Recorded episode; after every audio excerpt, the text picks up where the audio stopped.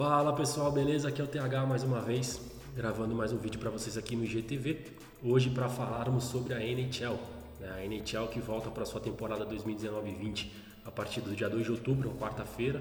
Né? E eu vou comentar um pouco para vocês, explicar um pouco como é que funciona essa temporada regular e também aproveitar já o vídeo é, para poder explicar um pouquinho também do, do jogo em si. Né? Se você está ouvindo esse áudio em alguma plataforma de podcast, lembre-se que ele é extraído do conteúdo original do IGTV da página. Então, se você não segue ainda, vai lá no Instagram e segue esportegringo, que você fica por dentro de tudo que rola no dia a dia da página e tem muita coisa boa. Tá certo, galera? Então, vamos nessa? NHL para vocês. Bom, então, a NHL ela existe desde 1917, então já é uma competição centenária. Né? Ela abrange tanto o território dos Estados Unidos quanto do Canadá. Né? São 31 franquias atualmente, sendo que 7 delas são canadenses. Né? A franquia está em expansão, então na próxima temporada 2020-21 a franquia de Seattle vai estrear na liga e aí as, as conferências ficarão equilibradas com 16 para cada lado. Né? Seattle muito provavelmente deve entrar na Conferência Oeste, né? que essa conferência hoje só tem 15 franquias. Né? Essas 31 franquias elas se enfrentam aí a partir de agora de dia 2 de outubro, uma quarta-feira, até dia 4 de abril, né, que é o término da temporada regular. Né, são 82 jogos para cada time. Né, a tabela é montada de uma forma de acordo com, com, com as divisões. Né, então, esses, esses 31 times são divididos em duas conferências, leste e oeste, e dentro de cada conferência existem duas é, divisões. É, a Conferência Leste ela possui duas divisões, a divisão metropolitana e a divisão Atlântico. E a Conferência Oeste ela possui também duas divisões, a divisão Pacífico e a divisão Central. Cada uma dessas divisões deveria ter oito times, né? mas como a Conferência Oeste ela ainda é, tem um número ímpar, então a divisão central da Conferência Oeste tem apenas sete franquias e isso aí vai ser é, remanejado quando o Seattle entrar na liga em 2020. Né? Então, é, com essas divisões, a tabela é montada né, de acordo com, com você enfrenta adversários da sua própria divisão mais alguns jogos com adversários da outra divisão da sua conferência e também tem alguns jogos intraconferências, chegando ao total de 82 jogos. Bom, e passados esses 82 jogos, né, assim como as grandes ligas americanas, a NHL possui seu sistema de playoffs também, que é a Stanley Cup. Né? Mas para chegar lá, né, as franquias precisam somar pontos e brigar pelas vagas na pós-temporada. As vagas na pós-temporada são divididas da seguinte forma: cada campeão de, de uma divisão dentro da conferência está é, tá automaticamente classificado até com uma vantagem ali já no chaveamento, né, com vantagem de mando de gelo e tudo mais. Né? E além dos campeões de cada divisão, né, o segundo e os terceiros lugares de cada divisão também avançam para a pós-temporada. Então aí já temos seis, três de cada lado, né? três de cada divisão, formam seis dentro de uma conferência. Para formar os oito que avançam para a pós-temporada, é, a, a, liga disponibiliza mais duas vagas chamadas de wild card, né, que a gente pode traduzir ali como uma repescagem. Né, e essas vagas são destinadas a duas franquias que, que não ficaram nas três primeiras posições dentro das suas conferências. Mas isso, isso não necessariamente vai definir que vão ser uma de cada, né? Pode acontecer de irem duas franquias de, da mesma divisão é, por terem melhor campanha é, com relação à outra. Então você pega os, os, três primeiros de cada divisão dentro de uma conferência e as duas outras franquias que não ficaram nas três primeiras posições, mas tiveram as melhores campanhas dentro da conferência. Com base nisso, temos os oito, os oito classificados para a pós-temporada, tanto da Conferência Leste quanto da Conferência Oeste. É, mas como é que funciona a classificação em si? É, a cada um dos 82 jogos você obtém uma pontuação. Né? No, no, futebol aqui no nosso Brasil a gente está acostumado que uma vitória dá 3 pontos. Né? No hockey, uma vitória dá 2 pontos. É, mas o hockey ele também permite o um empate. Né? Então, num tempo regulamentar, depois de 3 períodos de 20 minutos, que é o tempo de cada jogo do hockey, se o resultado terminar empatado, nós vamos à prorrogação. Caso o time vença na prorrogação, ele recebe os dois pontos normais de uma vitória. Mas se o time derrotado, ele não sai zerado, não sai sem nada, ele sai com um ponto pela derrota na prorrogação ou no shootout. Né? E quem perde no tempo regulamentar não ganha nada, zero pontos. Então são dois pontos para vitória, um ponto para derrota em pênaltis ou prorrogação e nenhum ponto se você perder no tempo regulamentar.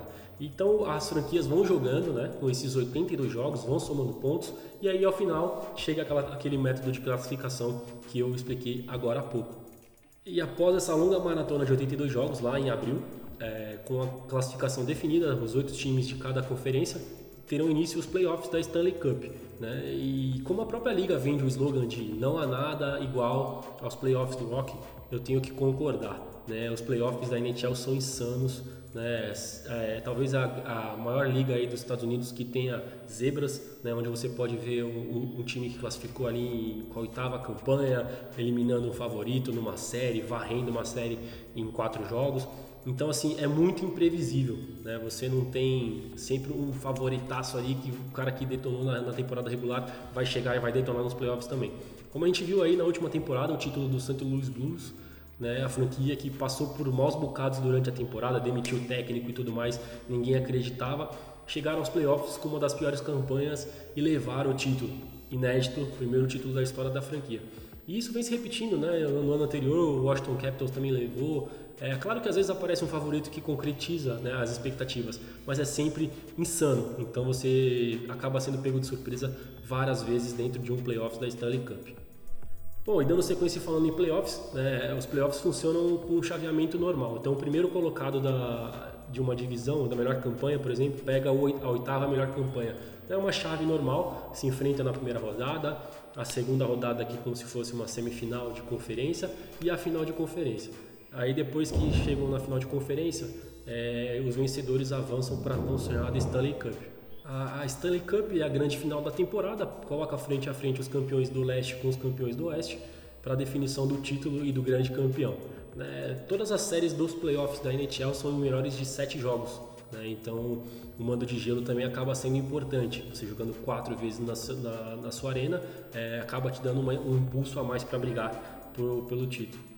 Bom, e os maiores campeões da Stanley Cup é, são canadenses. Montreal Canadiens possui 23 títulos, né? o Toronto Maple Leafs possui 13. Né? Então a gente vê que o Canadá é bem forte aí no histórico da Stanley Cup.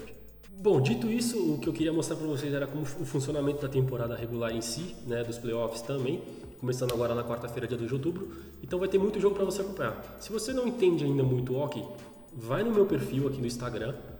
Tem o guia da NHL lá onde eu explico é, com, com, mais calma, né? Ali com os slides dos stories, como é o funcionamento da partida, os termos mais usados, é, como funciona a temporada também eu explico lá. E dá uma olhadinha e dá uma lida lá. Mas basicamente é um jogo muito similar aí ao que a gente vê que o objetivo é fazer o gol, né? Então é, são cinco jogadores de linha mais o goleiro, né? Que se chama goalie. Né? A gente tem dois jogadores de defesa que são os defensemen, né? A gente tem dois alas que são os, os wings e a gente tem um center que teoricamente é o cara que faz ali o meio de campo até chegar, chegar no ataque e tem mais esse papel ofensivo também. Né? E, e, como é um jogo muito intenso, né? são três períodos de 20 minutos, né? a troca de linhas ali, substituição de jogadores também é muito importante. Então você vê muita, muitas vezes um time trocando todo o ataque, o outro time trocando toda a defesa, que é para manter a alta intensidade na partida. Né? E aí elencos é, mais recheados, mais completos, acabam levando vantagem durante a temporada. Porque como a troca é constante, é constante, você consegue manter o padrão e consegue vencer mais jogos com base nisso. E aí o, o hockey também ele possui as suas particularidades, né? Algumas é, regras aí que às vezes demoram um pouquinho para você entender, que é o icing, o offside, mas lá no, no guia eu explico também para você e você consegue entender mais ou menos tudo. E eu acho que o principal é você dar uma chance e assistir as transmissões. Aqui no Brasil a responsabilidade é dos, dos canais ESPN. Você pode acompanhar aí, tem umas duas ou três transmissões a cada semana. E você lendo o guia lá e acompanhando os jogos, você vai acabar entendendo. Né? Muitas pessoas acabam tendo dificuldade para enxergar o puck, mas é questão de costume, né? Você acaba acompanhando a movimentação dos jogadores, acaba entendendo a movimentação e aí o jogo fica muito mais fácil de você acompanhar. Mas para fechar, o que eu posso dizer é que o hockey é uma partida extremamente intensa. Né? Então a gente acaba vendo aí muitos esbarrões no vidro, é, algumas brigas, né, que faz parte da cultura, não se assuste, o pessoal briga mesmo, a regra permite para se impor, né, é, crescer em cima do adversário com base na imposição física, mas é um jogo divertidíssimo de assistir, um divertidíssimo de acompanhar. É, eu já fui num jogo em Nova York, eu sou torcedor do New York Rangers, acompanhei um jogo no Madison Square Garden e já fui em jogos da NHL, da NFL, da NBA, da MLB, e assim, eu posso afirmar, a experiência de um jogo de hockey na arena é inigualável. É um, jogo, é um jogo que não para, a atmosfera é incrível. Então, assim, vocês precisam dar uma chance pro hockey também. E, e esse começo de temporada acho que é uma grande oportunidade para quem quer é, conhecer e entrar nesse mundo. Tá certo, galera? Era isso que eu queria passar para vocês. É só uma introduçãozinha, um bate-papo rápido. O hockey ele tem também as suas complicações, várias regras, faltas e tudo mais, mas eu não vou me estender muito aqui. Né? Então, quem, quem tiver com dúvida, novamente frisando, vai lá no guia, entra no perfil, tá nas bolinhas embaixo da descrição do, do, do, do perfil e tudo mais. Dá uma deslizada lá e acha o guia da NHL, tá certo? Então, galera, assistam o hockey, vale a pena e vamos junto mais uma, dessa, mais uma temporada. Acho que essa já é a terceira temporada que eu acompanho aqui pelo Esporte Gringo, tá aqui o hockey também, então faz parte da página e eu conto com a audiência de vocês mais uma vez. Valeu, abraço a todos, tamo junto!